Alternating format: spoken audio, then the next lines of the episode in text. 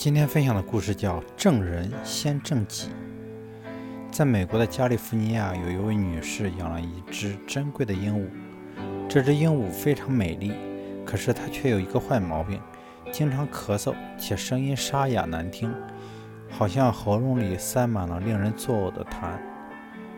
女主人十分焦虑，急忙带它去看兽医，生怕它患上什么呼吸系统的怪病。检查结果证明，鹦鹉完全健康，根本没有任何毛病。女主人急忙问起为什么鹦鹉会发出那么难听的咳嗽声。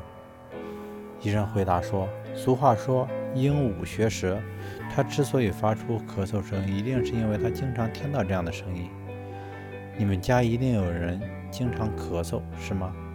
这时，女主人有些不好意思了，原来她自己有抽烟的习惯，所以经常咳嗽。